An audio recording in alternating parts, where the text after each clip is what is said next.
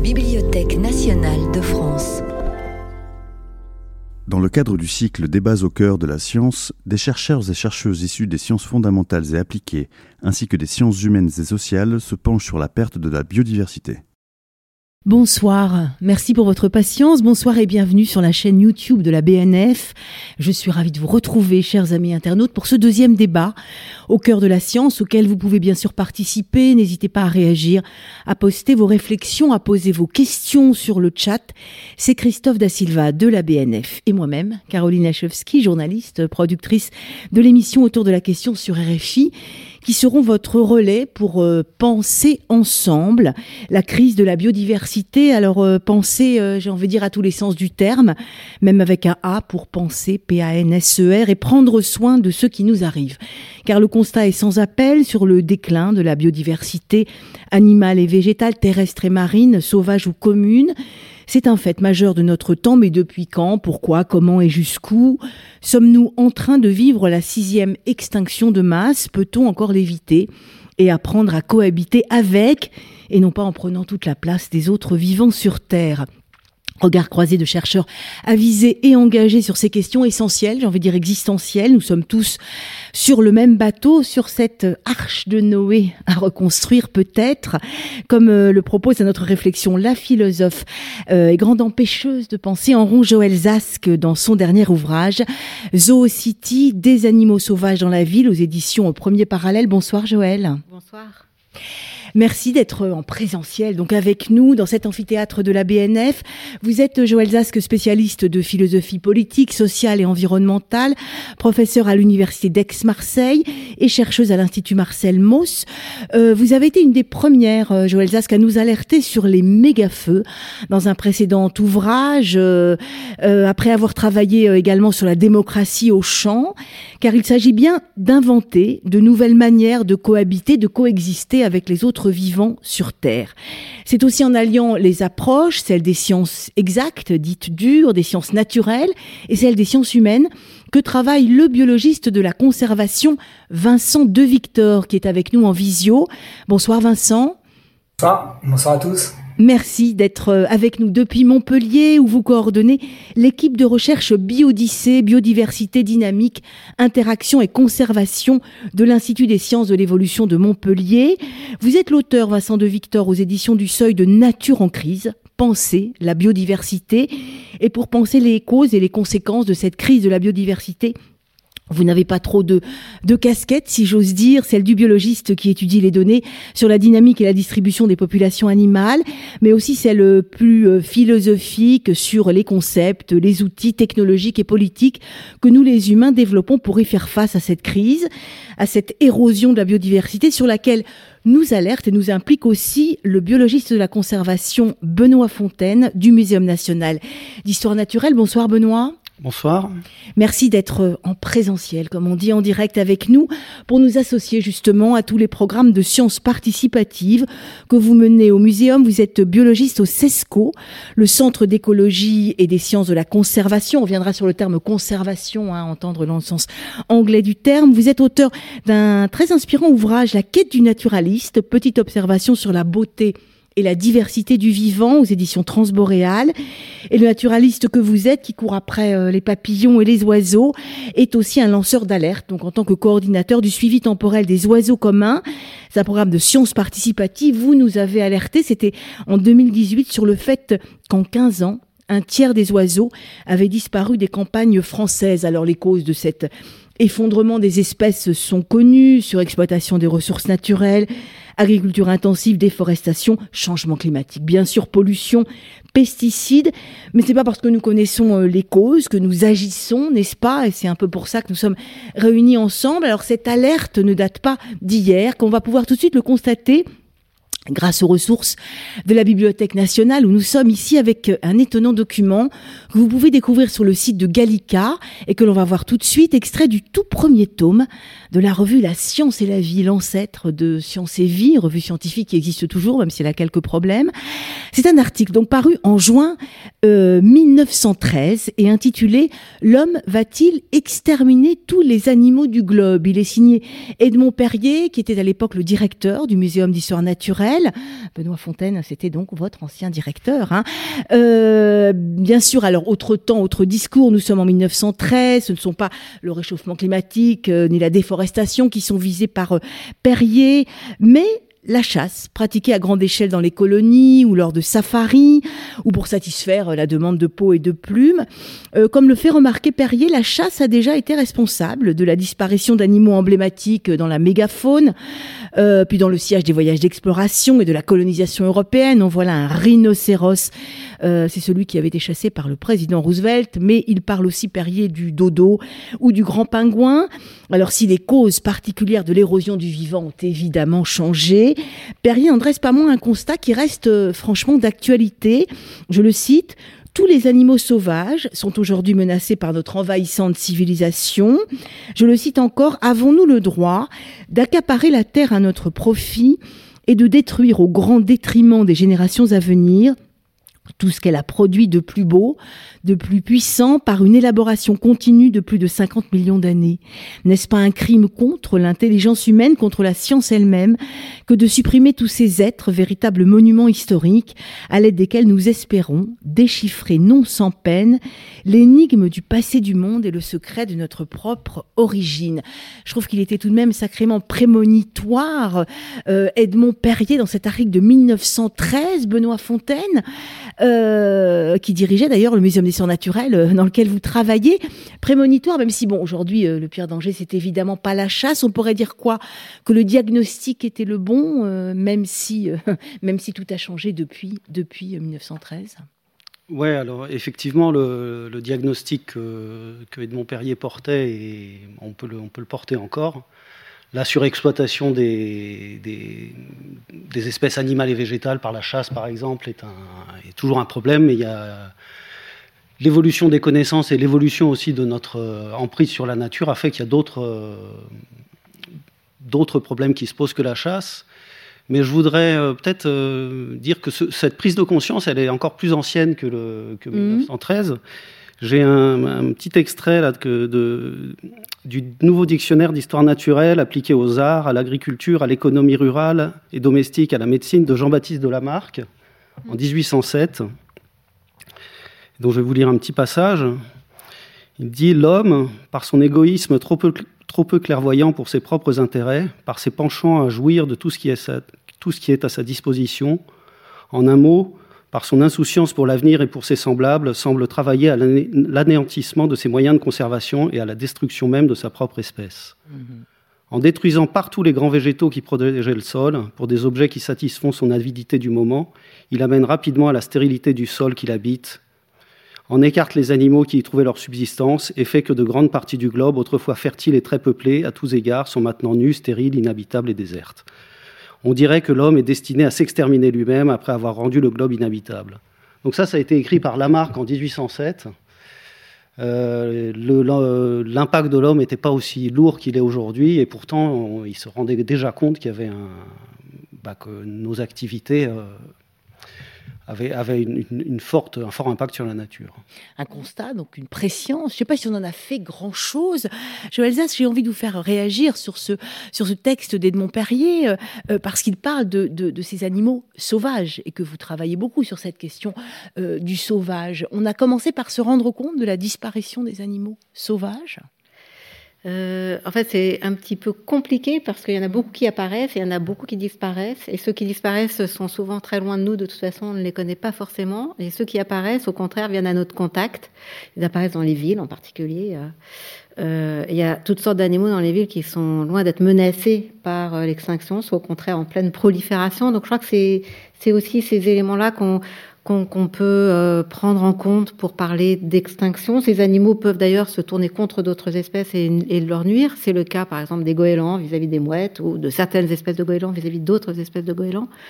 Euh, et euh, du coup, ce, qui, me semble aussi assez frappant quand on étudie la relation non pas hommes-animaux, mais animaux-villes, c'est qu'il y a toutes sortes d'animaux qui profitent aussi de je dirais, la dimension non durable de la ville, de, sans quoi la ville est finalement euh, euh, engloutie sous des déchets et si peu écologique que finalement elle va servir de réservoir de subsistance pour toutes sortes d'animaux. Après, je suis tout à fait dans, dans la, suite, à la suite de ce que disait Benoît Fontaine, d'accord avec ce point de vue suivant lequel D'abord, le, repérage du côté prédateur et destructeur de la nature de l'homme, c'est vraiment euh, très très ancien. Euh, je pense que la Bible réfléchit beaucoup justement à comment préserver l'environnement et que toutes sortes de cultures se sont bâties sur euh, la recherche d'un bon équilibre justement entre entre l'espèce ou les, les, peuples humains et les autres animaux.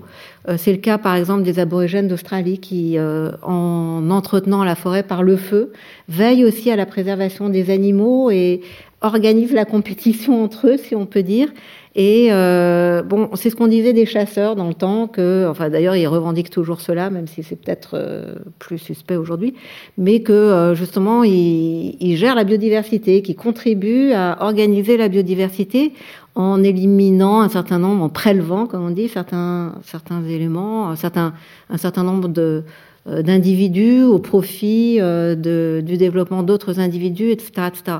Mais en tout cas, cette relation active à la nature, elle peut être complètement destructrice. Et dans ce cas, euh, comme le suggérait à la fois Perrier et Lamarck, euh, eh bien, ce sont bien nos conditions euh, d'existence humaine qui, qui sont profondément menacées, ou alors elle est préservatrice, enfin, ou en tout cas respectueuse d'un certain équilibre qu'elle n'a pas créé, mais qu'elle va s'attacher à préserver.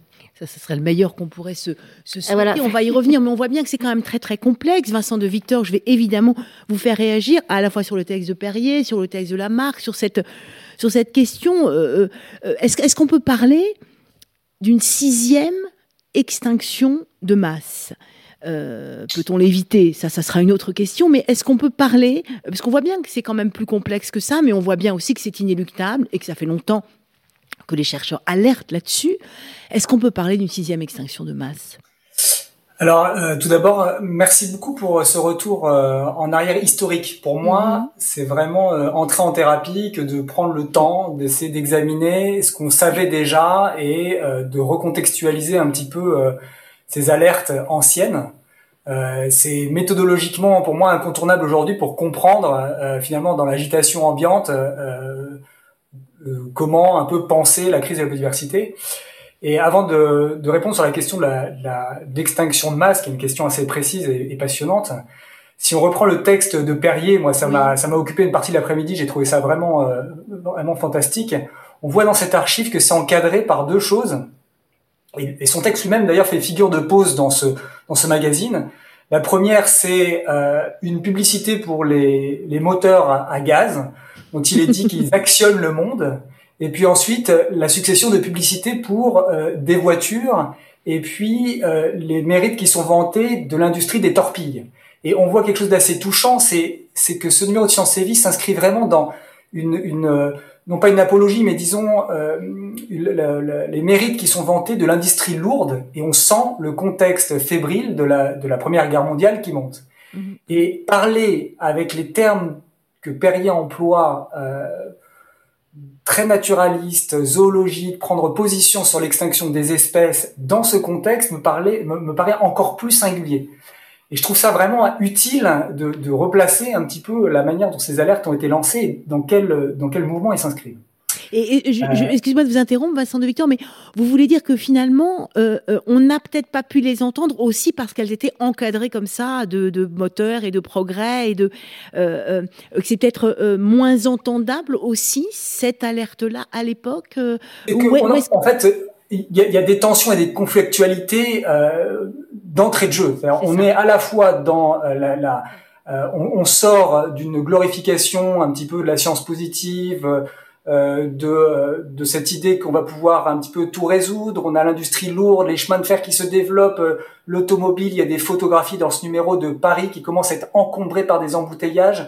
On a l'irruption euh, du superflu avec le premier aspirateur aussi dans ce même numéro qui fait son entrée chez la ménagère. on a le fer à friser. On a tout, on a toute cette industrialisation des objets qui commence à coloniser le quotidien euh, et, et, ce qui est vanté, c'est la performance, l'exploitation possible de cette même nature euh, pour pouvoir aller plus vite, plus loin. Et il y a une forme assez apaisée, j'ai trouvé ça étonnant, de la manière dont l'industrie militaire est, vantée et décrite par les ingénieurs dans ce, dans ce numéro.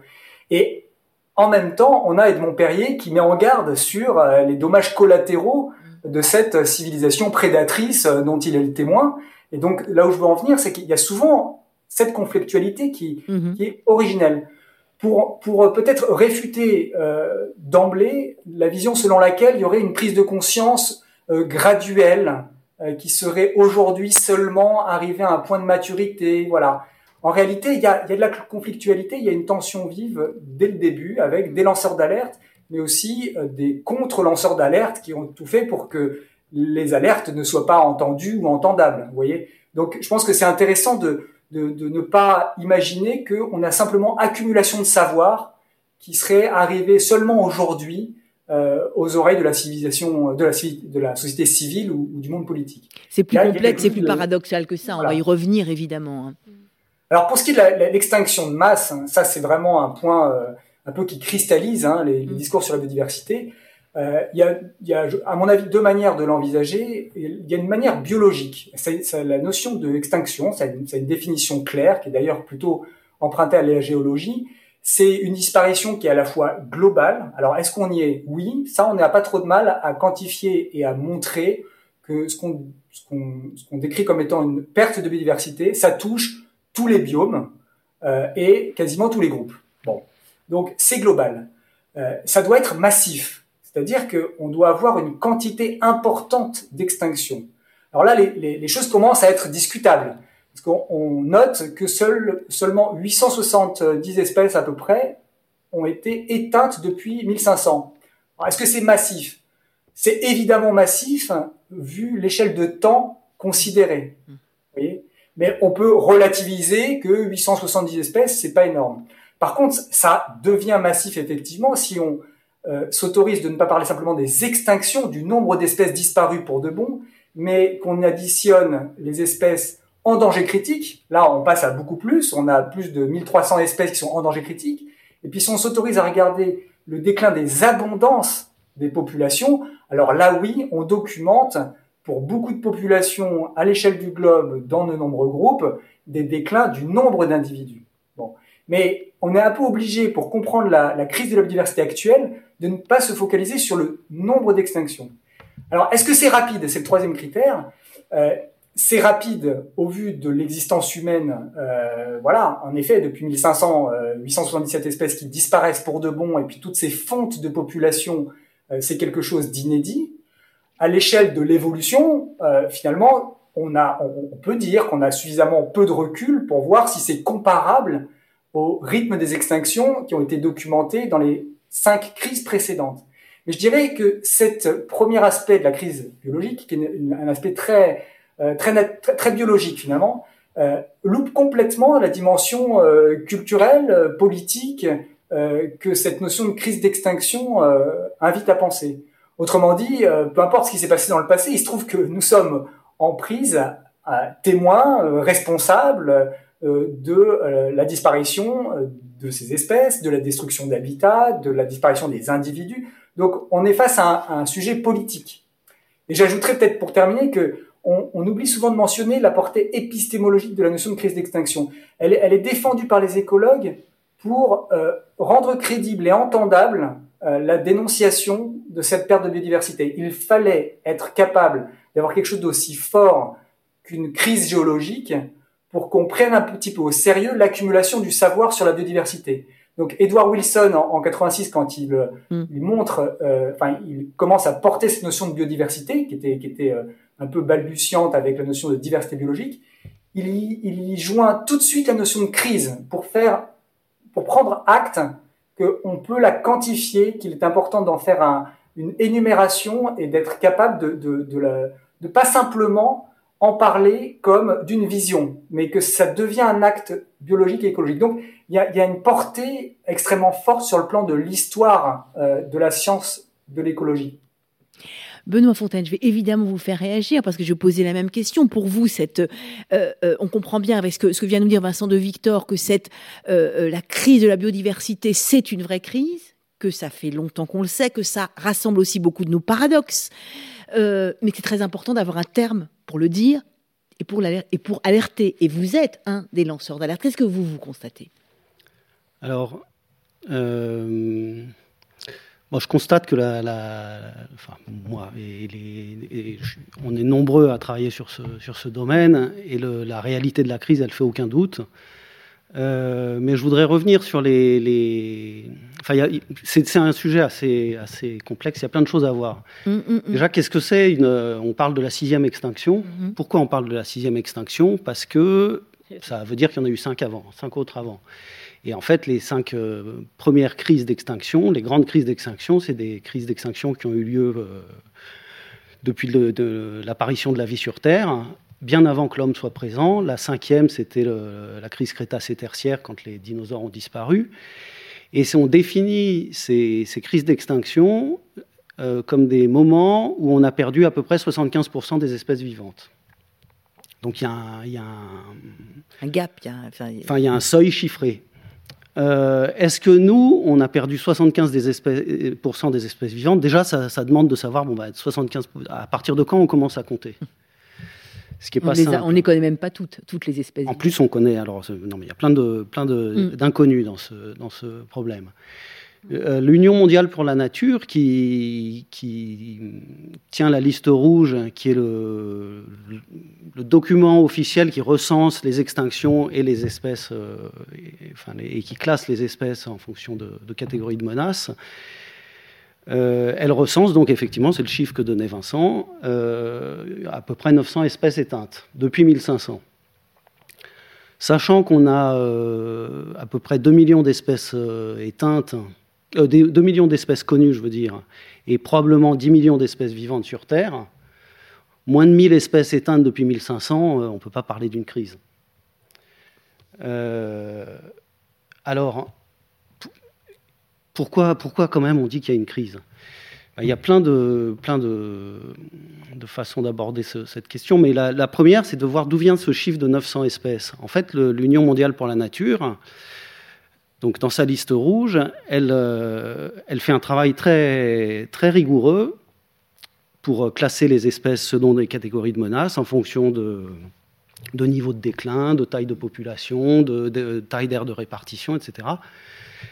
Et donc ça nécessite d'avoir beaucoup de données sur les espèces pour savoir euh, à quel point elles sont en déclin et pouvoir dire si elles sont vulnérables, menacées d'extinction, gravement menacées d'extinction ou pas, ou pas menacées. Et puis après, quand il s'agit de déclarer une espèce éteinte, bah, c'est pas simple parce que si euh, une espèce éteinte, ça veut dire que le dernier individu de cette espèce, il a disparu. Euh, et, donc, il faut être sûr que ben, quand on va chercher cette espèce, si on ne la trouve pas, est-ce que c'est parce que euh, le dernier individu a disparu ou est-ce que c'est parce qu'on n'a pas bien cherché? Alors, euh, bon, c'est difficile. Hein. et l'Union mondiale pour la nature est assez stricte là-dessus et veut éviter ce qu'on appelle l'erreur de Roméo, c'est-à-dire de déclarer, une, en référence à Roméo et Juliette, déclarer euh, que l'espèce est disparue alors qu'en fait elle n'est pas disparue. Et euh, on ne veut pas faire ça parce que ça, ça décrédibilise tout le travail. Donc l'Union mondiale pour la nature est très très prudente là-dessus.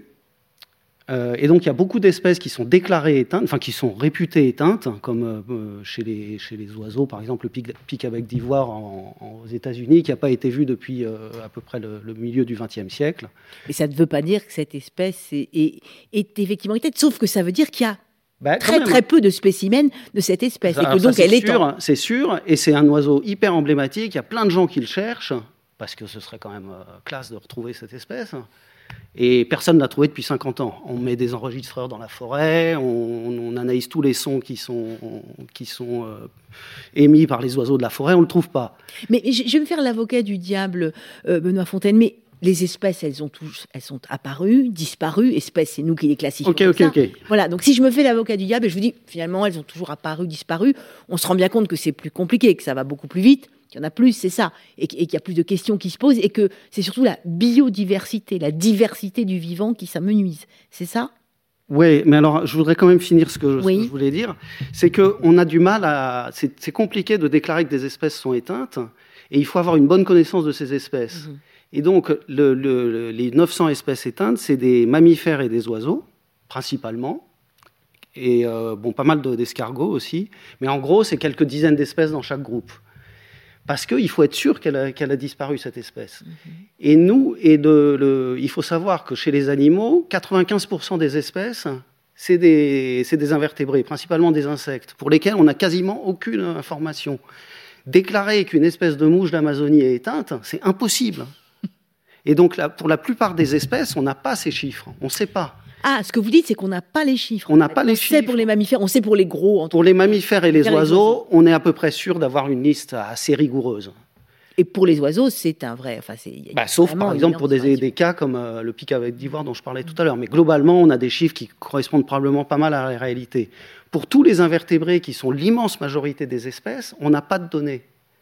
Et donc, s'appuyer sur une approche comptable, c'est-à-dire euh, hmm. cette espèce elle est éteinte, celle-là elle n'est pas éteinte, celle-là elle, est éteinte, c'est impossible à faire pour la plupart des espèces. Et donc il y a d'autres euh, méthodes pour évaluer l'ampleur de la crise d'extinction que de compter les espèces éteintes. Hmm il y, a beaucoup de, méthodes qui ont été mises en, œuvre. Par exemple, de, dire, euh, voilà, on sait, avec la théorie, de la biogéographie insulaire, que le nombre d'espèces qui vivent sur un habitat, il est proportionnel, enfin, il est lié à la taille de cet habitat. Plus on a un habitat qui est grand, plus il y a d'espèces qui peuvent y vivre. Et donc, le, le, corollaire de ce, constat, enfin de, cette cette, ce fait démontré, c'est que si la taille de l'habitat diminue, on, ben, on, perd, on a moins d'espèces qui peuvent y vivre. Et donc cette théorie, elle a été appliquée euh, sur des, habitats qui disparaissent, par exemple sur les forêts tropicales, et on a pu calculer, sans savoir les espèces qui étaient là, mais en disant, voilà, si on a perdu tel pourcentage de, forêt, et ça on connaît à peu près, enfin il y, a des incertitudes, mais on sait qu'on perd de la forêt, on peut, chiffrer ça, ben, mathématiquement, on a perdu tel pourcentage des espèces. Donc on peut faire comme ça. On peut euh, regarder euh, avec l'impact du réchauffement climatique. On sait que l'impact du réchauffement climatique euh, force les espèces à, changer leur aire de répartition par exemple à monter vers le nord, dans l'hémisphère nord, pour rester dans les endroits où la, température leur convient, mais elles ne peuvent pas monter éternellement euh, hmm. parce qu'il y a des mers, euh, parce qu'elles, parce qu'elles arrivent dans des villes, parce qu'elles arrivent dans des endroits. Donc, donc ce, cette augmentation de la température, ça fait que les, aussi les aires de répartition diminuent et il y a des espèces qui disparaissent. Donc on peut, par des moyens indirects, même sans savoir exactement quelles espèces sont présentes, dire on va perdre tant de pourcentage. Et donc, euh, on peut faire aussi prendre un petit échantillon d'espèces au hasard dans un groupe. Par exemple, moi j'ai fait ça sur les, escargots, qui est mon, groupe euh, favori.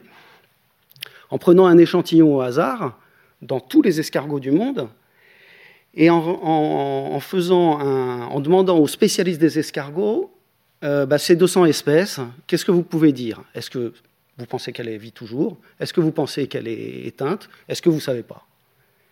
On fait ça. Et puis, avec des modèles mathématiques sur les. Enfin, bon, je ne vais pas rentrer dans les mm. détails, mais sur ce même échantillon d'escargots, on, on applique des modèles mathématiques pour euh, calculer la probabilité que ces espèces soient éteintes. Et ces deux approches qui n'ont rien à voir, une à dire d'experts et une mathématique, où on fait tourner l'ordinateur, elles arrivent exactement au même constat, c'est-à-dire qu'on a perdu à peu près 10% des espèces depuis, euh, depuis 1500, depuis l'an 1500. Et donc, ça veut dire que, et, enfin bon, et toutes les, toutes les approches, quelle que soit la méthode utilisée, elles montrent qu'on a perdu beaucoup d'espèces et que le, taux d'extinction qu'on qu'on connaît actuellement, il est bien supérieur au taux d'extinction euh, normal. Ce qui m'amène à, votre, euh, à votre remarque en disant, voilà, le, il y a des espèces qui apparaissent, et ça rejoint ce que disait Joël tout à l'heure, enfin je voulais réagir sur ce mhm. qu'elle a dit, quand elle disait, il y a des espèces qui apparaissent dans les villes et des espèces qui disparaissent, le fait d'apparaître dans une ville, c'est pas qu'il y a une nouvelle espèce qui est créée, c'est qu'il y a une espèce qui, qui migre, euh, mmh. qui, arrive dans un nouvel habitat et elle, s'y installe, mais elle existait déjà cette espèce. Euh, et une espèce qui disparaît d'une ville aussi, bah, peut-être elle va vivre ailleurs. Mais là, on parle d'extinction, c'est-à-dire l'espèce, elle, ne vit plus, plus nulle part. Enfin, le dernier individu est mort, et donc c'est une perte sèche, quoi. Et, et, enfin bon, et, ce, et ce, ce rythme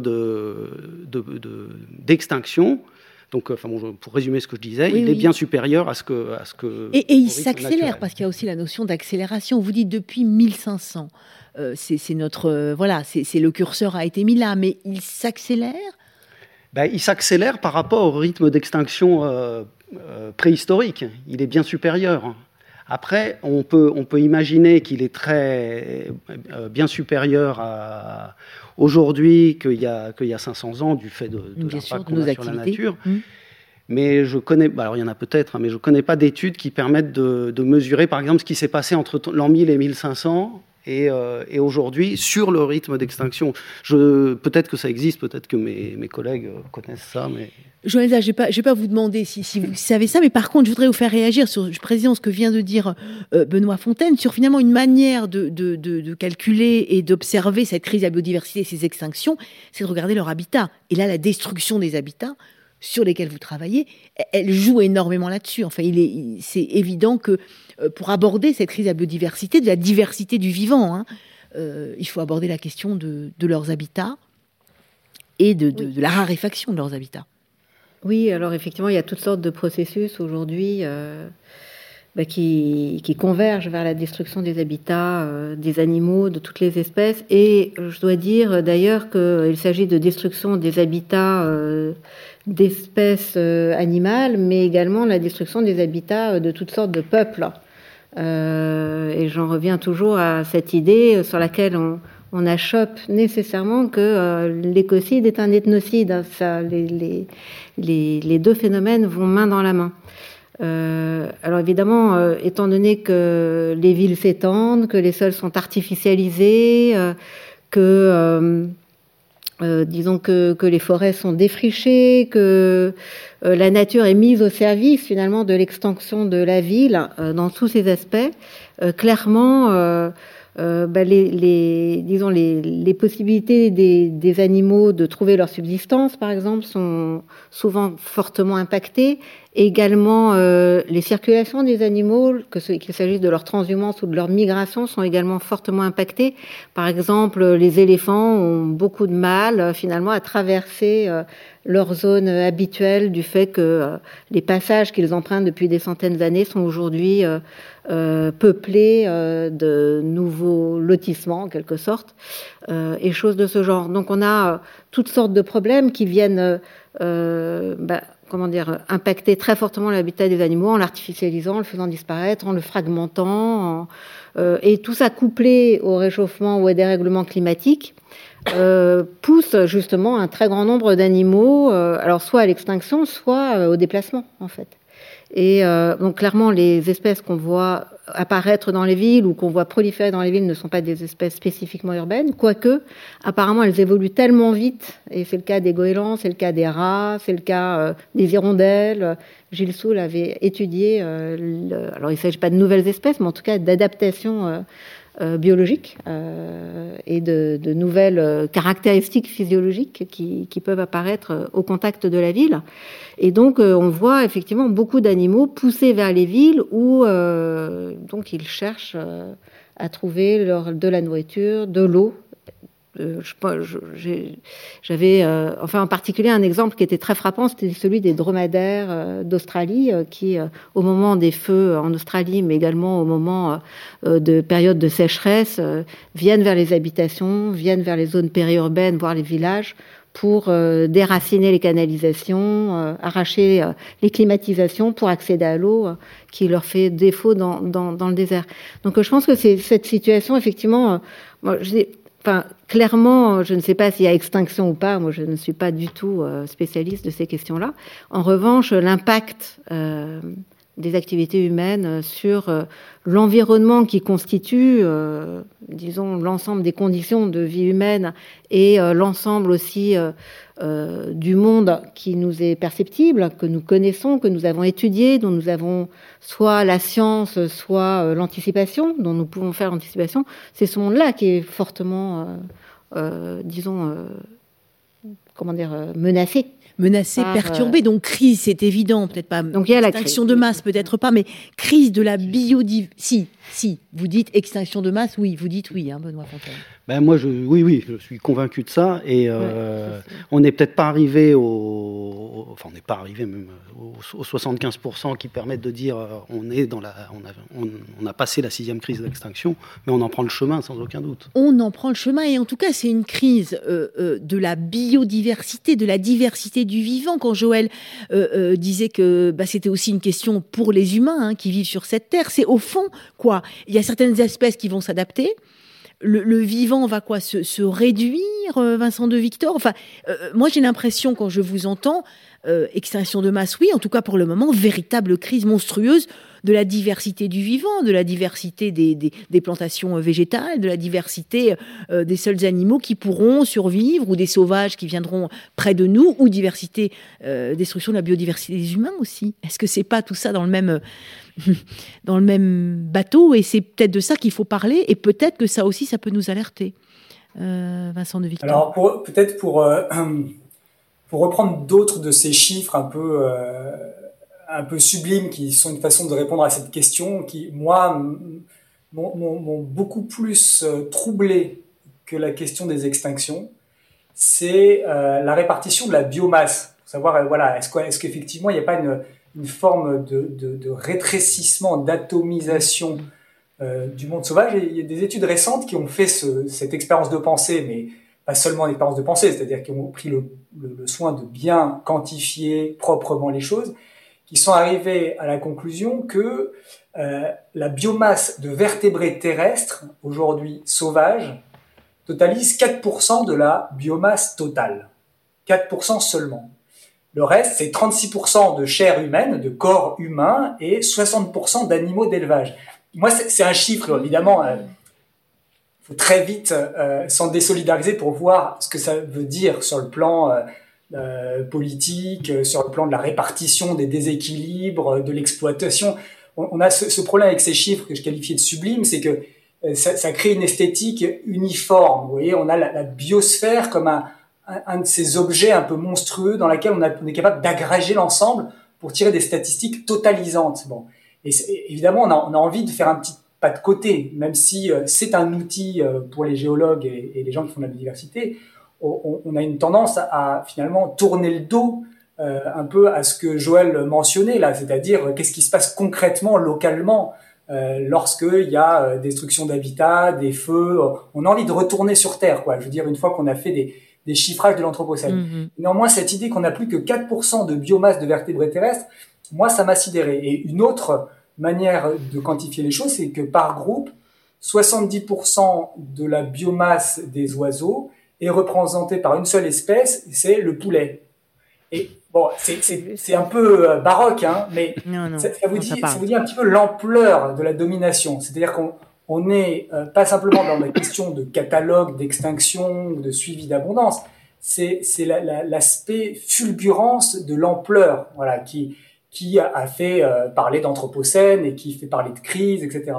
Mais j'allais dire que d'une certaine manière, ces chiffres totalisants, euh, enfin, ouvrent une certaine d'une certaine manière un, un propre un, piège ou une impasse mm. dans la mesure où c'est ce que je disais ils ont une tendance à dépolitiser la question voilà nous serions tous dans le même bateau alors que non il y a des responsabilités qui sont pas les mêmes euh, la crise de la biodiversité elle est, elle est multiforme dans l'espace et dans le temps hein, euh, et ça désécologise aussi c'est-à-dire que on, on, a une forme aussi d'objet qui parle peu à l'écologue qui a envie de retourner sur des processus euh, d'interaction, effectivement, de dispersion. Euh, voilà, donc il me semble, peut-être qu'on peut revenir là-dessus à, Edmond Perrier, parce que je trouve que là-dessus c'était assez frappant, qu'un retour à, la question des corps et de leurs liens, la manière dont les corps euh, finalement vivent, et peut-être une question plus stimulante aujourd'hui que, que, que d'avoir simplement euh, ces chiffres totalisants. Un retour sur le euh, terrain finalement, sur ce que l'on observe sur, le terrain. Peut-être pour, pour essayer d'expliquer que les espèces ne disparaissent pas. Les espèces, elles disparaissent pas, elles sont tuées. Ou alors, oui, Euh, elles s'éteignent, mais pourquoi, pour qui, de quelle manière Voilà. Est-ce que c'est ce dernier individu de l'ensemble des, pigeons voyageurs qui ont disparu, parce que c'est une espèce effectivement éteinte, il a été simplement tué par un chasseur ou est-ce qu'il s'est éteint parce que, eh bien, il était en bout de course d'une trajectoire évolutive naturelle qui était la sienne euh, c'est pas du tout la même chose. Donc les espèces, ne, enfin certaines disparaissent et ont disparu. Et ce que ce qu'on observe aujourd'hui, c'est pas tellement la disparition des espèces, c'est tout un langage un peu euphémisé qui sont euh, bah, noyades, étranglements, surexploitation, commerce illégal. Enfin, il faut être capable de nommer ce qui arrive à ces corps. Voilà. Et il me semble que Edmond Perrier, il va un peu dans cette direction. Vous voyez cette euh, cette photo du rhinocéros et puis il insiste sur ces aigrettes dont on qu'on éplume pour euh, pour agrémenter les chapeaux euh, voilà de ces dames à Paris euh, qui sont prises dans cette mode d'avoir une plume d'aigrette. Et il montre des corps d'aigrettes dépecés et moi je trouve que c'est un, comment dirais-je c'est un retour au concret qui, qui est important d'être capable de faire pour ne pas rester dans une observation totale voilà de, de, la, de la crise comme un phénomène quasi mystique voilà de, mmh. de, incapable de de, de, de s'incarner dans des corps et du coup, c'est moins c'est moins paralysant pour nous. Alors, euh, Benoît Fontaine, je sais que vous, vous faites de la science participative et que vous avez fait collaborer, notamment pour le comptage d'oiseaux communs. Est-ce qu'on peut justement revenir au terrain? Qu'est-ce que vous constatez? Qu'est-ce que vous observez euh, euh, sur le terrain? Puisqu'effectivement, ça, ça nous parle et, ça, ça empêche de nous, de nous dédouaner aussi ou de nous paralyser. Ben, Effectivement, ce que dit Vincent est très intéressant, je trouve, et c'est vrai que c'est important de montrer ce qui se passe, pas juste d'avoir des mots comme ça. Euh, la crise, on est environné de crise tout le mm, temps. Là, mm. c'est une autre crise. Euh, et de, de, concrétiser ce, ce que c'est avec des vrais mots, avec des images, c'est sûrement très important. Euh, et donc, enfin, je suis complètement d'accord. Après, il y, y, a un problème peut-être avec ça, c'est que c'est enfin, un message qui est assez négatif de montrer un rhinocéros. Euh, mmh. mort. Euh, alors il ne faut, faut, pas non plus se cacher derrière. Euh, derrière le rhinocéros. Voilà, le rhinocéros il est mort. C'est bien qu'on le voit. mais il y a d'autres façons, et, enfin, et c'est d'autres façons de voir la nature. Enfin, la, nature, c'est vraiment une source d'émerveillement pour, pour beaucoup de gens. pour moi. Mmh en particulier, enfin, parce que c'est moi qui parle, mais pour beaucoup de gens. Naturaliste et, pour moi, oui, c'est mon. Je, je, suis un naturaliste avant d'être un, autre chose. Euh, et, je suis émerveillé par la nature. Et, en fait, le, cet émerveillement, il est partagé par plein de gens à des, à des degrés divers, mais quand on voit euh, l'engouement qu'il y a eu pour le chant des oiseaux euh, au printemps dernier, au moment du confinement, où tout le monde s'est dit Waouh, il y a des oiseaux qui chantent, c'est incroyable, les oiseaux reviennent. Les oiseaux, ils ne revenaient pas. Ils étaient là, c'était nous qui nous étions un peu tués, on, nos on entendait mieux, mais mais mais il y avait vraiment un émerveillement. Enfin, les, tout le monde était ravi d'entendre ces oiseaux, et, euh, et donc ce, ce enfin, aller sur cette corde-là. Voilà, jouer sur cette corde-là, c'est très important. Et c'est ce que vous faites notamment. Et voilà, et, et nous, c'est, enfin, les, les, les travaux que je mène euh, avec le, programme Vigile Nature, enfin, on est plusieurs à travailler mmh. là-dessus au muséum. On fait de, donc ce qu'on appelle la science participative, c'est-à-dire on fait de la science où on va, on va essayer d'étudier des phénomènes naturels. Là, en l'occurrence, on essaye d'étudier l'impact de l'homme sur la nature. Et pour, euh, pour mettre en œuvre ces programmes, on fait participer des, volontaires, des citoyens volontaires, euh, qui, nous, bah, qui nous permettent de collecter énormément de données euh, avec une, précision, une ampleur qui est inatteignable autrement. Et c'est grâce à ces données, par exemple, qu'on arrive à, quantifier le déclin des oiseaux en milieu agricole dont vous parliez tout à l'heure. C'est grâce à la participation de citoyens. Et donc c'est un, donc c'est un outil scientifique euh, extraordinaire euh, de, faire participer les citoyens. Mais ce, qu'on, ce dont on se rend compte depuis quelques années, c'est que, c'est que ben, ces programmes, ils ont une autre vertu, c'est que le fait de, participer à ce type de programme, ça, transforme les participants. Et on l'a, on l'a montré avec un, programme qui, porte sur les papillons, où on demande à, des, n'importe qui, euh, pas besoin d'être un spécialiste, de, compter les papillons dans son jardin. Et on, donc on obtient des données sur les papillons, on peut mesurer l'impact de, de l'urbanisation sur les papillons grâce à ces données, par exemple, ou l'impact des pesticides. Mais ce qu'on voit aussi, c'est que le, regard des, gens sur les papillons, il change. Et surtout, ce qui est encore plus important, c'est que leur pratique, elle change. Et parce qu'on leur demande ce que, la façon dont ils, dont ils, cultivent leur jardin année après année. Et on voit que, bah, au bout de quelques années de participation à cet observatoire, à compter les papillons, bah, les gens mettent moins de pesticides chez eux. Ils laissent pousser un petit peu de, des, herbes folles plus que, plus que des géraniums. C'est ça, parce que leur regard. on est impliqué. Il y a cette question de la, de la enfin, notre sensibilité à la nature, la question de faire corps dans tous les sens, Joël Zas. Parce que quand vous nous avez alerté aussi sur ces méga feux, euh, euh, vous parlez aussi de destruction du paysage. Enfin, je veux dire, euh, il faut qu'on soit touché nous-mêmes. Et effectivement, il faut revenir sur le terrain. On est touché en tant qu'être humain par la nature, les animaux. Il faut, il faut, il faut qu'il y ait ce, ce rapport-là pour qu'on puisse faire bouger les choses et, et stopper peut-être un peu, ou au moins être vraiment conscient de cette de cette, de cette disparition, de cette extinction, de, de, de cette érosion de la biodiversité euh, oui, oui, tout à fait. Euh, euh, là, Benoît parlait de merveilleux. Il y a une notion chez Réaumur qui est le, merveilleux vrai. merveilleux vrai. Le merveilleux vrai, oui. il dit voilà qu'il y, a toutes sortes de choses merveilleuses dans les romans, les contes, les mythes, etc. Mais que rien n'est plus merveilleux que la nature et qu'en plus c'est du merveilleux vrai. Et, et j'aime bien ce couplage entre merveilleux et vrai. Et je crois que ça dit quelque chose de très important sur les conditions euh, d'adoption du paradigme écologique euh, à grande échelle. ce que je voudrais dire d'abord, c'est que disons que toutes sortes de, effectivement, de, récits de la crise et de visions catastrophistes, euh, c'est le rhinocéros, mais c'est aussi des dizaines de milliers de bisons qui auraient été exterminés euh, pour prélever leur langue. Euh, et donc Kathleen, le peintre américain, le paysagiste américain, va, va dépeindre les horreurs et ce qui va d'ailleurs l'amener à créer ou avoir le, premier l'idée du parc naturel, en fait. Donc euh, ça, c'est comment dire des, des visions en fait qui certes touchent les gens, mm-hmm. mais est-ce qu'elles vont déclencher la bonne attitude? Justement, certes, il ne semble pas. C'est-à-dire que parce il y a parler des parcs naturels ou quoi, de mettre de la nature, de la préserver. Parce que justement, l'idée, exactement, parce qu'en fait, euh, la réaction, c'est de sanctuariser la nature. ou alors, ça peut être aussi exploiter la nature. Bon, le cas des éléphants est intéressant. Il en reste vraiment pas beaucoup, ni en Afrique ni en Asie. Mais il se trouve qu'en Thaïlande, en particulier, ou au Sri Lanka, on, disons, on a créé des parcs naturels pour les éléphants, où ils sont en réalité utilisés, enfin dressés dans des conditions assez dramatiques, et euh, utilisés pour euh, distraire des touristes.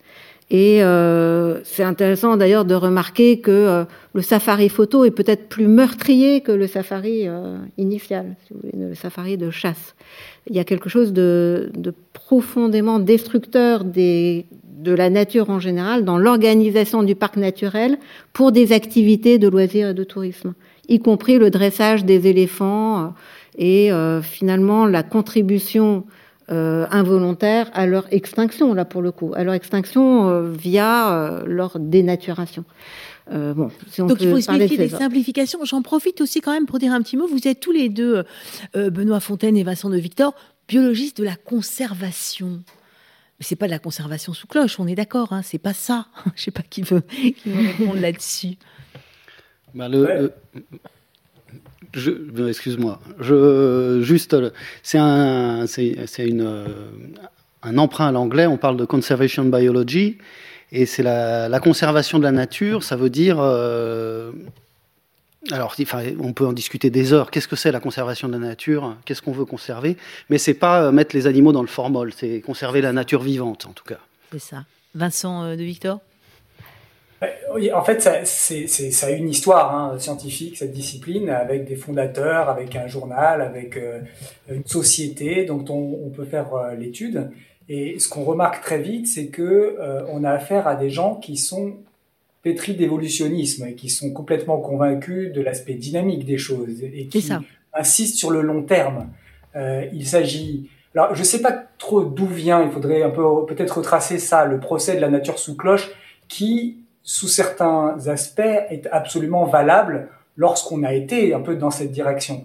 Et à mon avis, on a confondu euh, la nécessité et la possibilité de délimiter euh, un impact mm et de postuler que ce qu'on mettait à l'intérieur était figé, alors que tout biologiste de la conservation, s'il est un petit peu biologiste, ne, ne, conçoit aucunement que délimiter une zone comme étant à respecter correspond à une manière de fixer les choses définitivement dans le temps.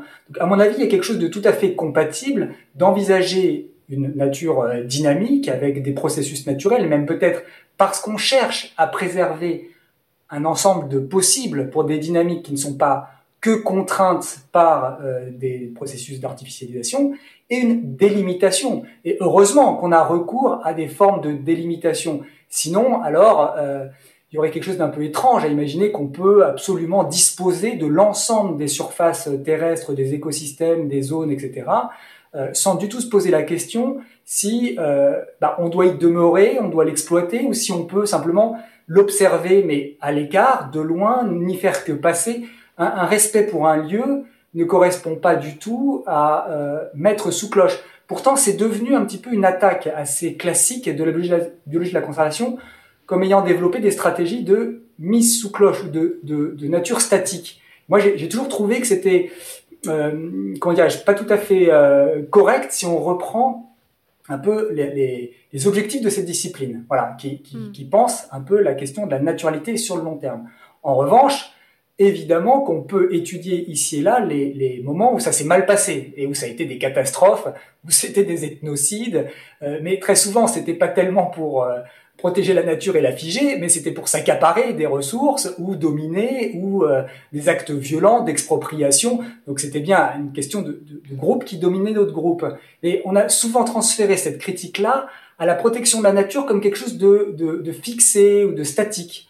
Alors qu'en réalité, euh, bon, bah, il me semble que de, de protéger la naturalité d'un certain nombre de processus et la possibilité d'avoir des zones où on fait juste tout simplement pas ce qu'on veut, voilà, et que ça on le décide collectivement. Hein. C'est pas quelque chose qui est forcément euh, euh, voilà euh, sorti de nulle part. C'est que c'est une construction démocratique de l'auto-limitation à ce qu'on est capable de faire, et, et tout à fait euh, bienvenue, souhaitable, et d'ailleurs a montré que ça avait des, je veux dire, des résultats extrêmement positifs. Vous prenez les, aires marines protégées, euh, bon, on a réussi à maintenir euh, une biodiversité marine dans, certains, dans certaines zones grâce aux aires de protection. Pas du tout en, en imaginant qu'on fixait quoi que ce soit, mais simplement en éviter de détruire.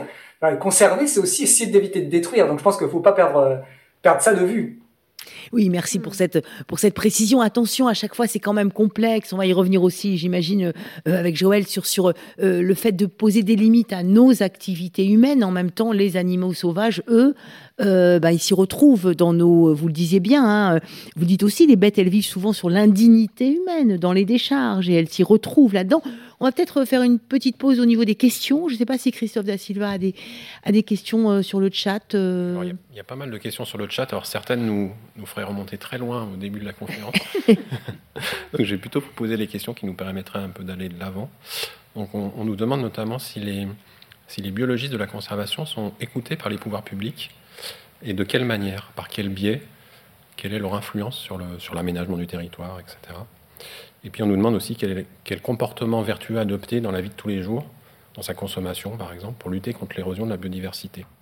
Alors on va prendre les questions dans l'ordre. Est-ce que vous êtes entendu euh, Je peux peut-être répondre euh, à la première question. Donc nous, on est dans, ces, dans les programmes qu'on mène sur le, le, suivi des oiseaux avec les, la collaboration de, de citoyens volontaires ça nous permet de, de publier euh, chaque année un indicateur de l'état de santé des communautés d'oiseaux. Et c'est un, et donc là, c'est pas, c'est pas de la recherche, c'est vraiment un travail de, un peu, c'est similaire à ce que fait l'INSEE en, mhm. en publiant la courbe du chômage chaque année.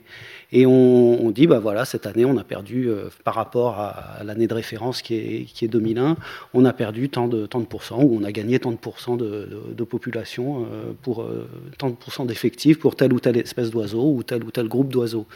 Et, euh, et ces, ces, indicateurs, ils sont, euh, c'est des indicateurs, enfin notamment ce qu'on appelle l'indicateur oiseau agricole, qui est, construit au niveau européen avec euh, le, suivi qu'on fait en France et les suivis similaires dans les pays d'Europe. C'est un indicateur officiel de la Commission européenne reconnu officiellement euh, pour, euh, pour évaluer notamment l'efficacité de, des politiques environnementales et notamment de la politique agricole commune. Donc, on, attend, on attend votre rapport. donc on attend notre rapport, on, donc on publie ce, ce, chiffre chaque année, on le fournit au ministère, on le fournit à l'Europe. On dit chaque année, euh, ça va pas, les oiseaux agricoles se cassent la figure. Et chaque année, ça se continue à se casser la figure. C'est une réalité. Hein, les, là, c'est une, une, réalité, euh, c'est une réalité euh, indéniable. Enfin, il reste quoi Quelques espèces, parce qu'on les entend toujours chanter. Mais Alors, quelques il reste. c'est ça? en, en, France, euh, il n'y a pas de, non, il n'y a, a, pas eu d'extinction d'espèces d'oiseaux temps historique, pour autant que je le. Voici, il y a, peut-être le libis chaud, enfin bon, il y a, mais globalement, on n'a pas perdu d'espèces. Par contre, on a perdu des, des énormément d'effectifs. on a des espèces qui ont perdu 70% de leurs effectifs euh, en, une quinzaine d'années ou en 20 ans. Euh, le, moineau, le moineau euh, de Paris, mmh. on a perdu les trois quarts des effectifs à Paris en 15 ans. Euh, et il y a plein d'exemples comme ça. Enfin, l'hirondelle de fenêtre, euh, pareil, c'est 50%. Enfin, bon, je ne me rappelle plus exactement Donc des chiffres. on attend vos rapports, vous donnez vos rapports, vous dites ça. Voilà, on, dit ça et il se passe rien globalement.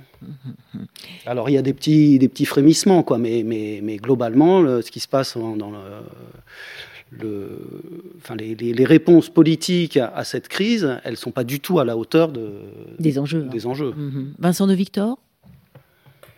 Alors, euh, je dirais que il y a, peut-être quelque chose à reproblématiser un petit peu différemment. C'est y a-t-il un sens à imaginer que la science produirait un résultat qui serait mis à disposition d'un pouvoir mmh.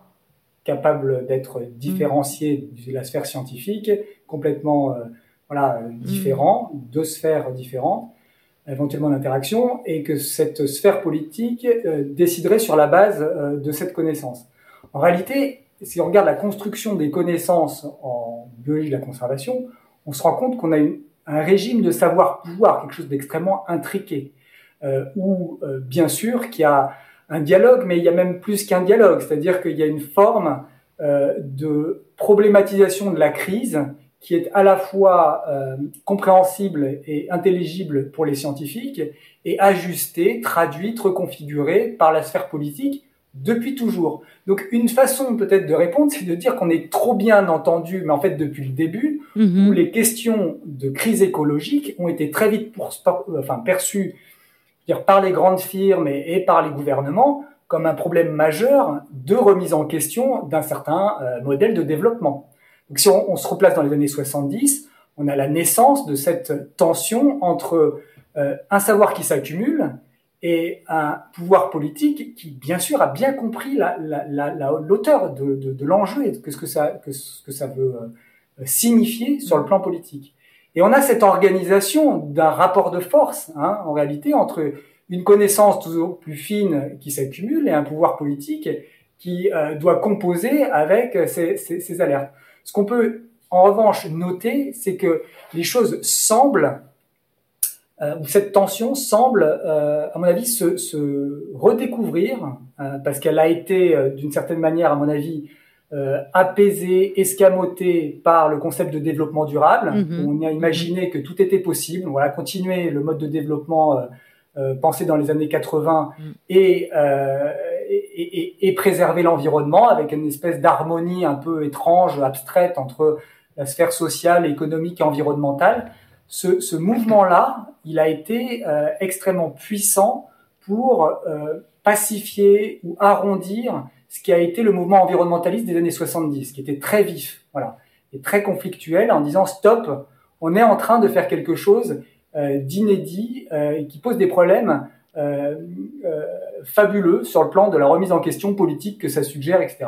Et donc il y a eu une reconfiguration de ce problème-là qui était très fort par cette idéologie du développement durable. On sent qu'il s'essouffle.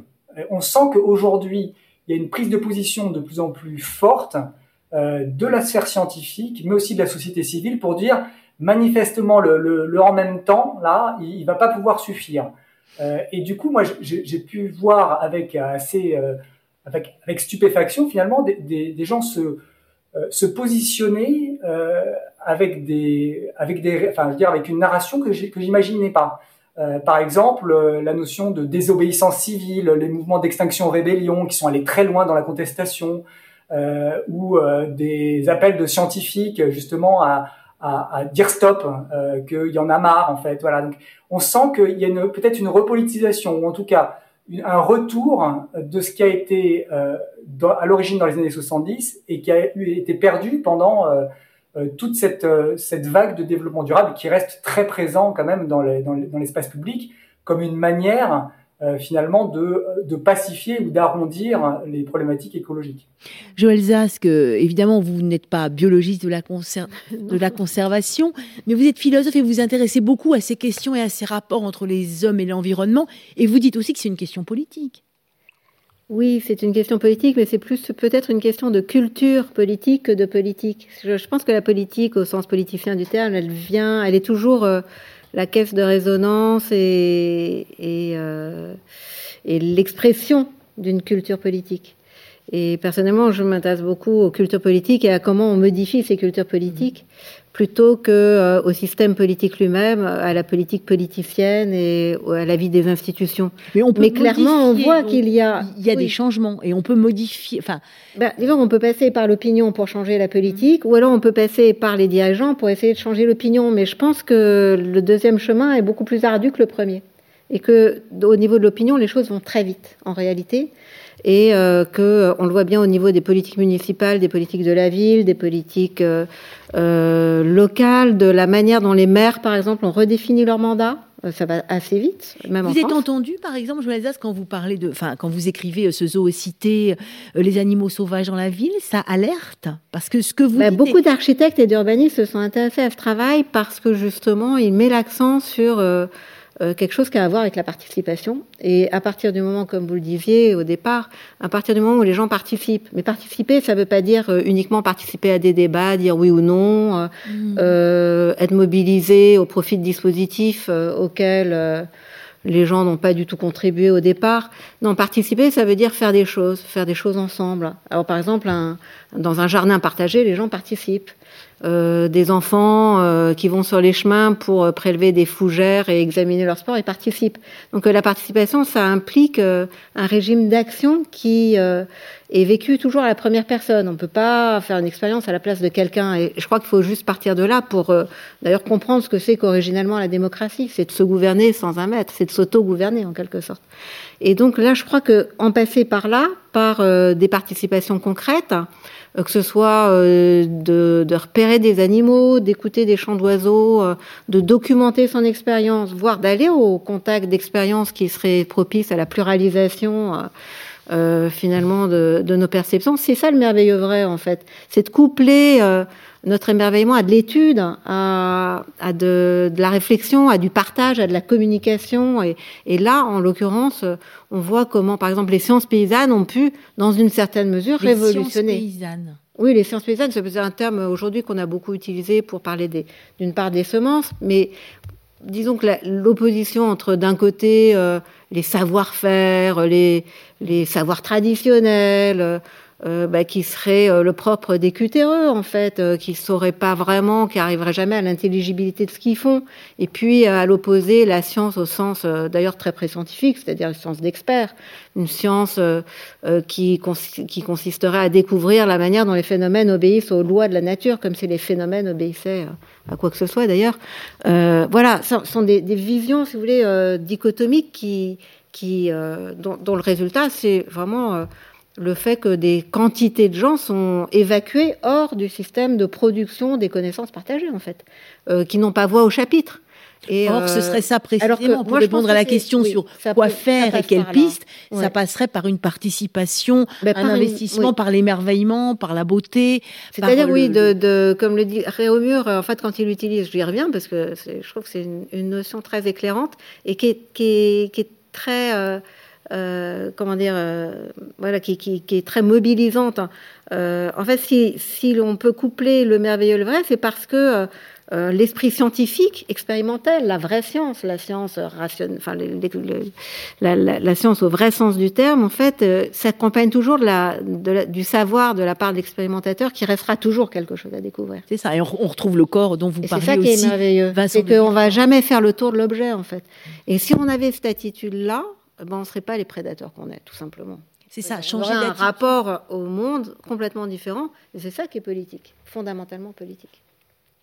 Je pense qu'on a répondu à peu près aux deux questions. Est-ce qu'il y a d'autres, euh, d'autres, euh, d'autres réflexions, d'autres C'est peut-être ça le comportement vertueux, parce oui, c'est ça, ça, Le comportement vertueux, c'est euh, c'est un peu de se poser des questions et d'élargir son champ de vision et de perception en même temps. Parce que je crois que les sciences et les. Alors souvent on dit, bon, les sciences c'est bien, mais maintenant parlons des émotions, des affects. Non, mais je veux dire, il faut, il faut aussi une relation scientifique à nos propres perceptions, c'est ce que disent les musiciens d'ailleurs. Euh, c'est-à-dire qu'on apprend à percevoir. Les enfants, on apprend à, affiner nos perceptions et tout ça passe aussi par euh, des lectures, des études, des comparaisons, euh, du oui-dire aussi, de la transmission, etc.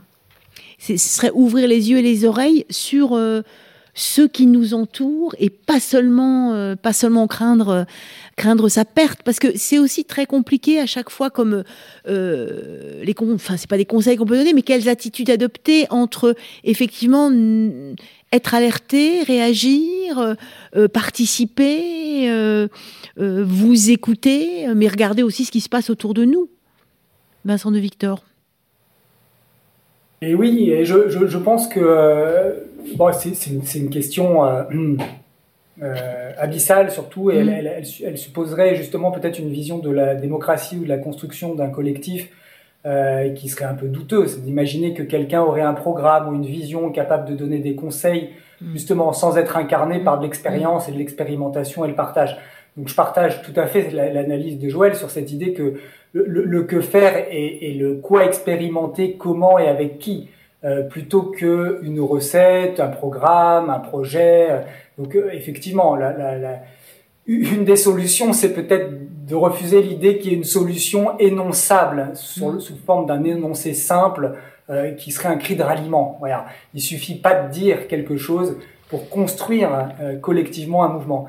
Et peut-être que là, il y a quelque chose d'effectivement enthousiasmant, c'est de constater le bourgeonnement de ces, euh, de ces publics, de ces collectifs euh, qui se mobilisent, qui expérimentent euh, avec des mouvements artistiques, des mouvements évidemment d'innovation de, de, de, tout type.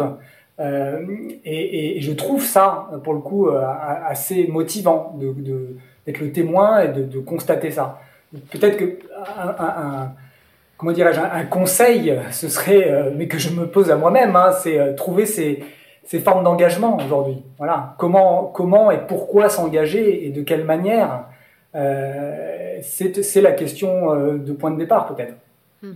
Et sans réduire non plus, moi j'ai envie de dire, parce que je pense que dans l'émerveillement dont on parlait, dans le fait de faire corps, c'est chacun aussi individuellement face à euh, aussi euh, cette biodiversité dans son ensemble, ça veut plus rien dire, mais quand on regarde un papillon, euh, quand on regarde un éléphant ou un rhinocéros ou, une petite fleur, c'est une petite fleur et c'est ou un papillon qui existe pour lui. Enfin, il y a ce rapport-là, maintenir la, la, biodiversité de chacun. Benoît Fontaine. Oui, c'est enfin le effectivement, le, enfin, ce que je redis ce que je disais tout à l'heure, c'est merveilleux de, se pencher devant une, devant une petite bête et de, et de, la regarder vivre. c'est abyssal, ça aussi. Euh, c'est vrai. Hein. Euh, il faut juste prendre le temps un peu de, de, se, de se, pencher dessus. Et en fait, euh, quand même, le, enfin, pour, pour, pour donner des. Alors, effectivement, il n'y a pas de recette parce que s'il y avait la recette, peut-être qu'on la, qu'on la prendrait. Mais il y a quand même des indications assez, assez claires de ce, qui, de ce, que, de ce qu'il faut faire. Mm.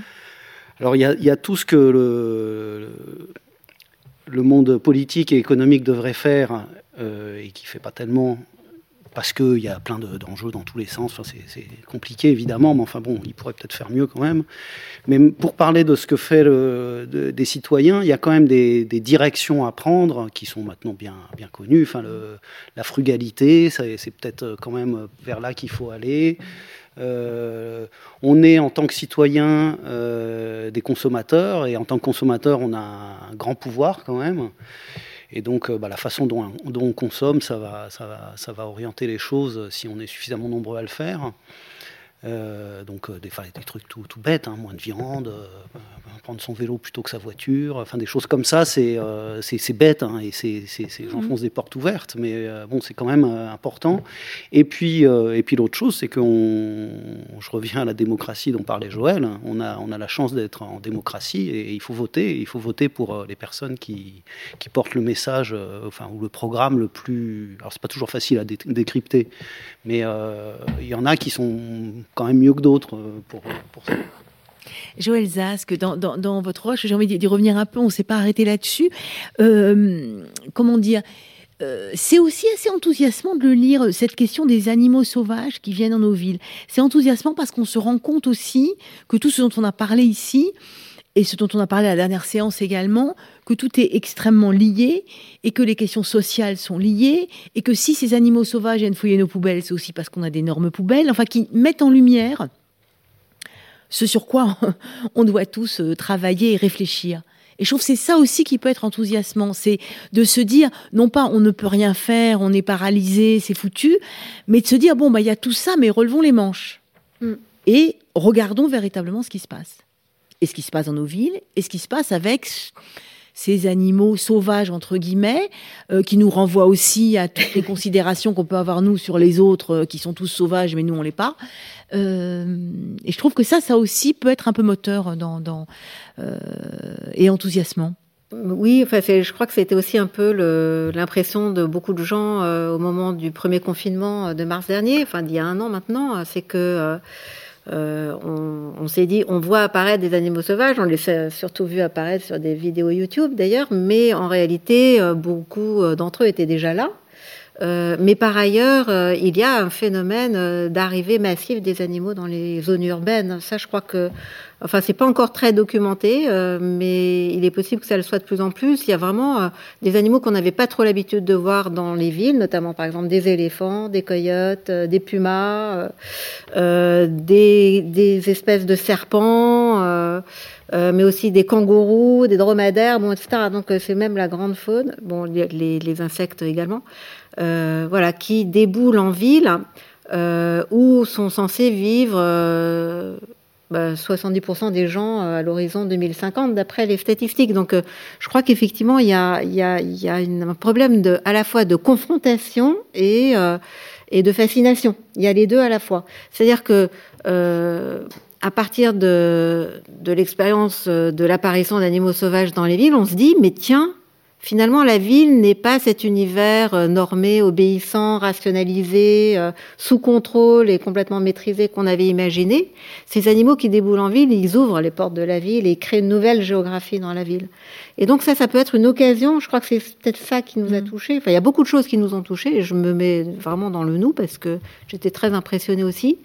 Euh, et, et, donc entendre un chant d'oiseau qui résonne, d'une certaine façon, c'est en, en, finir avec euh, l'univers maîtrisé et carcéral euh, auquel on peut associer la ville, parce que la ville, c'est vraiment pensé historiquement contre la nature.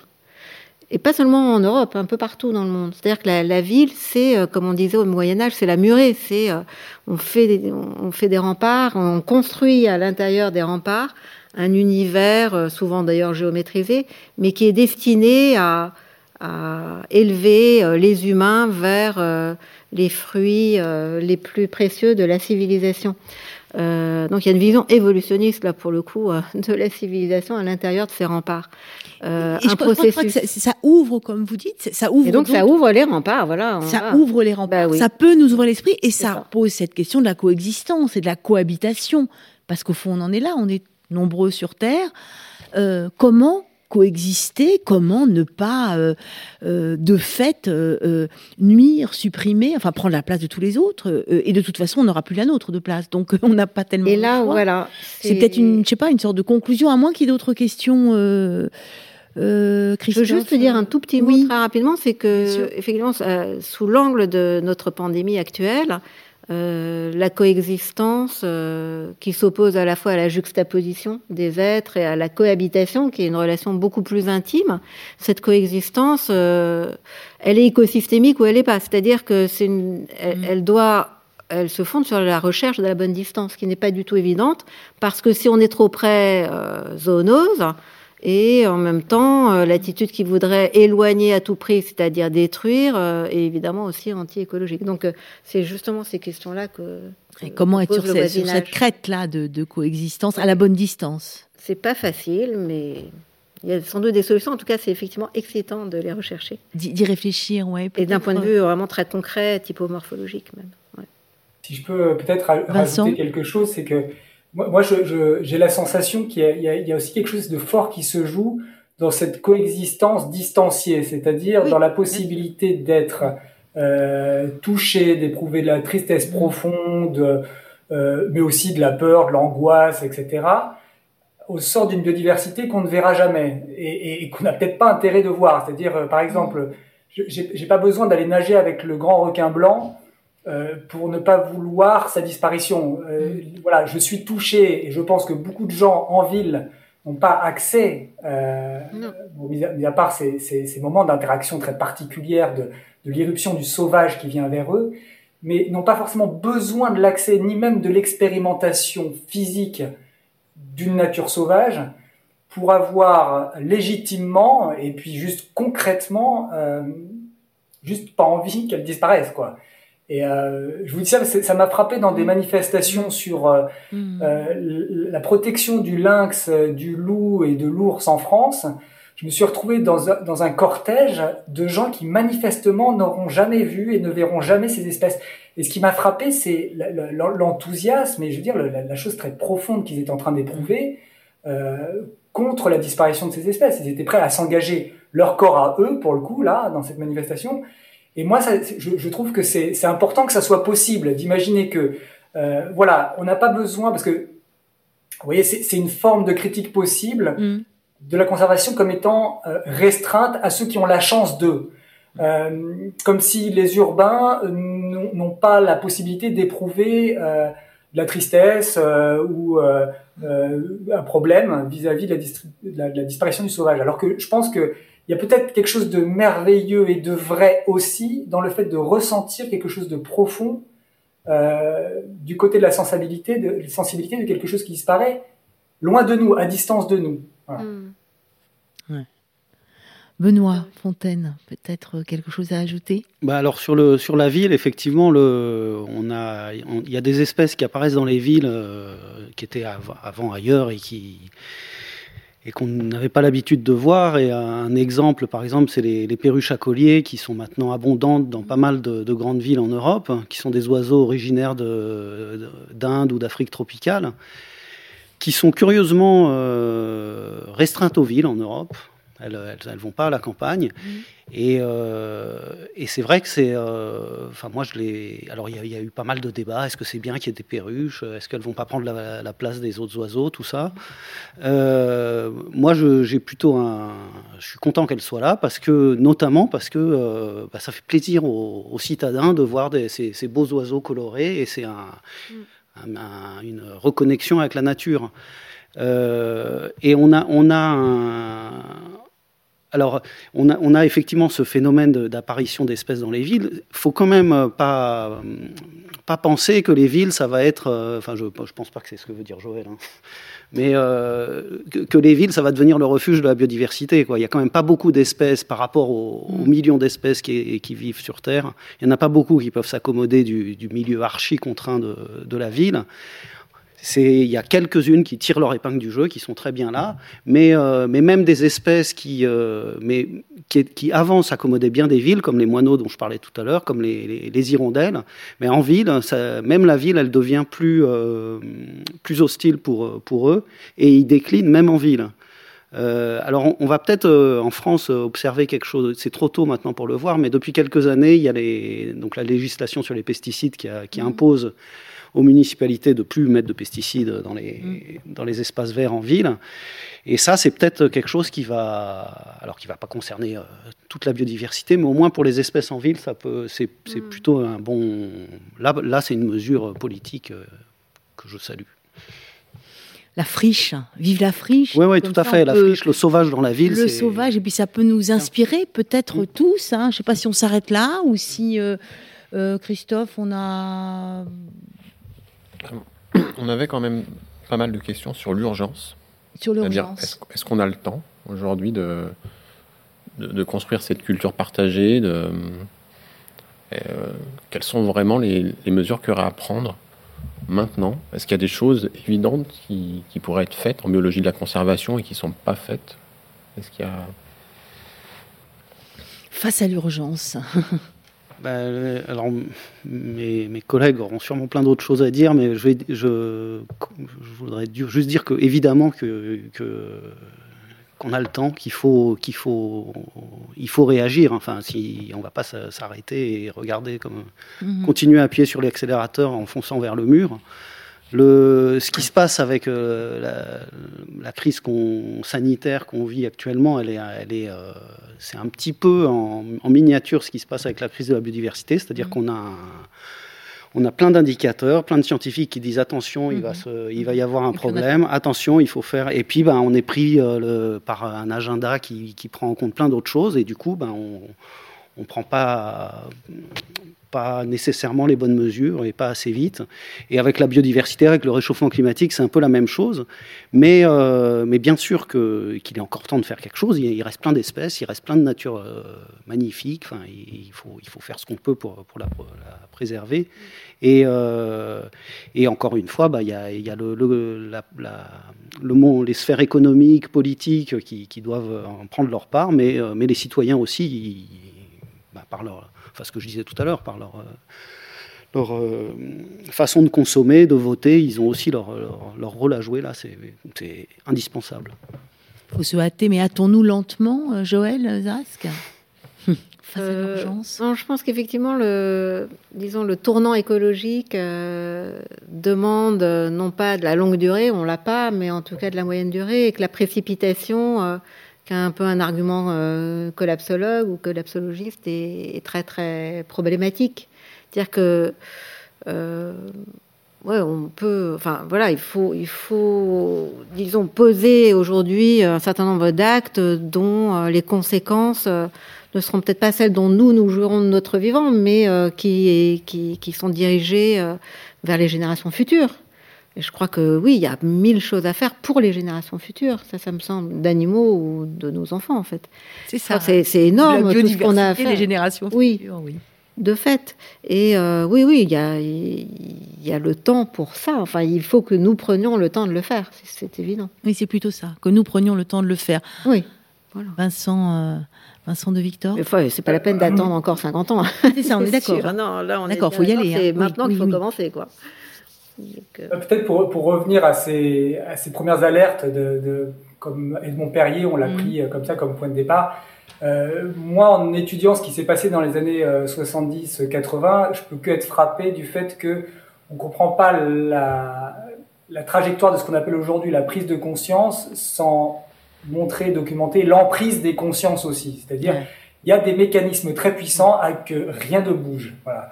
Parmi ceux-ci, il y a aussi la notion de adaptation, transition écologique, résilience, tout un certain nombre de récits qui vont faire en sorte qu'on délaie le délai avec lequel il va falloir agir. Donc moi, je suis, un petit peu euh, méfiant, intéressé et en quête de recherche de ces processus qui, euh, en fait, font tout pour nous maintenir un petit peu euh, endormis. Hein, vous voyez Donc je pense que de ce point de vue-là, il faut être capable de montrer que il y, a, une forme de lucidité aujourd'hui qui est prête à entendre euh, des choses qui ne sont pas de l'ordre de l'infantilisation, que l'écologie va bien se passer, que c'est sans conflit, que c'est quelque chose qui va être simplement moteur de croissance, par exemple, qu'on n'a que des services à tirer de la protection de la nature, etc. Non. euh, il y a des problèmes qui vont être clairs, qui se posent et qui, et qui engendrent des irréversibilités. Je pense que les gens sont prêts à l'entendre, c'est-à-dire qu'il ne faut pas sous-estimer cette idée qu'il faut toujours tout accompagner avec une forme de euh, voilà de, de, de, de, pacification des enjeux. Ils sont vifs et les gens se mobilisent, ils sont prêts à l'entendre. Le fait d'être capable de reconnaître des irréversibilités, c'est aussi admettre qu'on ne peut pas tout faire sans conséquences. Voyez, c'est-à-dire que il y a, une, y a une, une, litanie de la promesse de la résolution des conflits aux mesures qui s'engendrent par la technologie.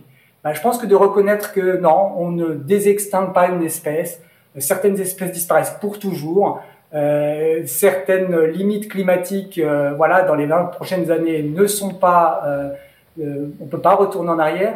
C'est quelque chose qu'on est capable de dire ouvertement, sans être collapsologue, effondriste, etc. nécessairement, mais au contraire, comme étant vigilant, très clair sur ce qu'on dit.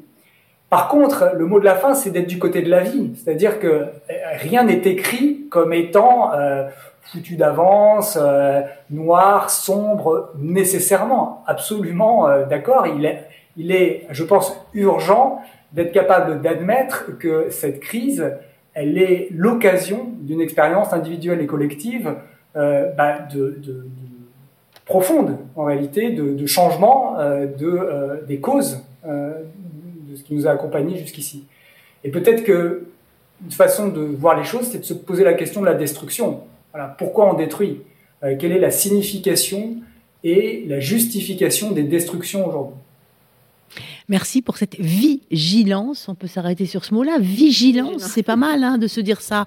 Euh, justement, c'est du côté de la vie, mais en étant vigilant, euh, oui, avec la conscience, euh, la conscience de ce qui nous arrive et la conscience des emprises aussi. Je trouve ça très intéressant. Merci infiniment, Vincent de Victor, d'avoir été à distance avec nous depuis Montpellier. Je rappelle que vous êtes l'auteur de Nature en crise, Penser la biodiversité, qui est paru au Seuil. Merci Joël Zask. On a parlé de l'ouvrage Zoo City, des animaux sauvages dans la ville, mais aussi euh, quand la forêt brûle, hein, euh, sur les méga-feux aux éditions Premier Parallèle. Merci Benoît Fontaine, euh, biologiste de la conservation d'Ocomuséum, et vous êtes auteur de La quête du naturaliste, très joli livre, Petite observation sur la nature et la beauté du vivant aux éditions Transboréales. Merci euh, ben, à toute l'équipe culturelle et technique ici à la BNF. Merci à vous, chers amis auditeurs et internautes. Nous vous donnons rendez-vous pour le prochain débat au cœur de la science sur la chaîne YouTube de la BNF. Ce sera le 9 avril prochain. Il s'agira encore de cohabitation, de coexistence. Alors cette fois-ci avec... Euh, les micro-organismes, et pas seulement pour le pire, mais aussi, aussi pour le meilleur, pour les deux, hein, puisqu'on a affaire avec tout ça. Demain, cohabiter avec le vivant, les micro-organismes et nous, nous serons en compagnie du biologiste et mycologue Marc-André Sellos, de François Renaud, chercheur en génétique et évolution euh, des maladies infectieuses, et de Charlotte Brive, anthropologue des microbes. Et on continuera de secouer euh, tous les cocotiers de nos idées reçues. On peut peut-être, euh, pour finir, citer Hubert Reeves, la biodiversité nous concerne au premier chef car la biodiversité, c'est nous, nous et tout ce qui vit sur Terre. Merci pour votre curiosité à tous. Surtout portez-vous bien, prenez soin de vous et des autres et on se retrouve très vite sur les réseaux sociaux de la BNF, de RFI et de FMM. Merci, au revoir. Vous venez d'écouter un podcast de la Bibliothèque nationale de France. Retrouvez les conférences, rencontres et créations de la BNF sur toutes les plateformes de podcast ainsi que sur le site bnf.fr.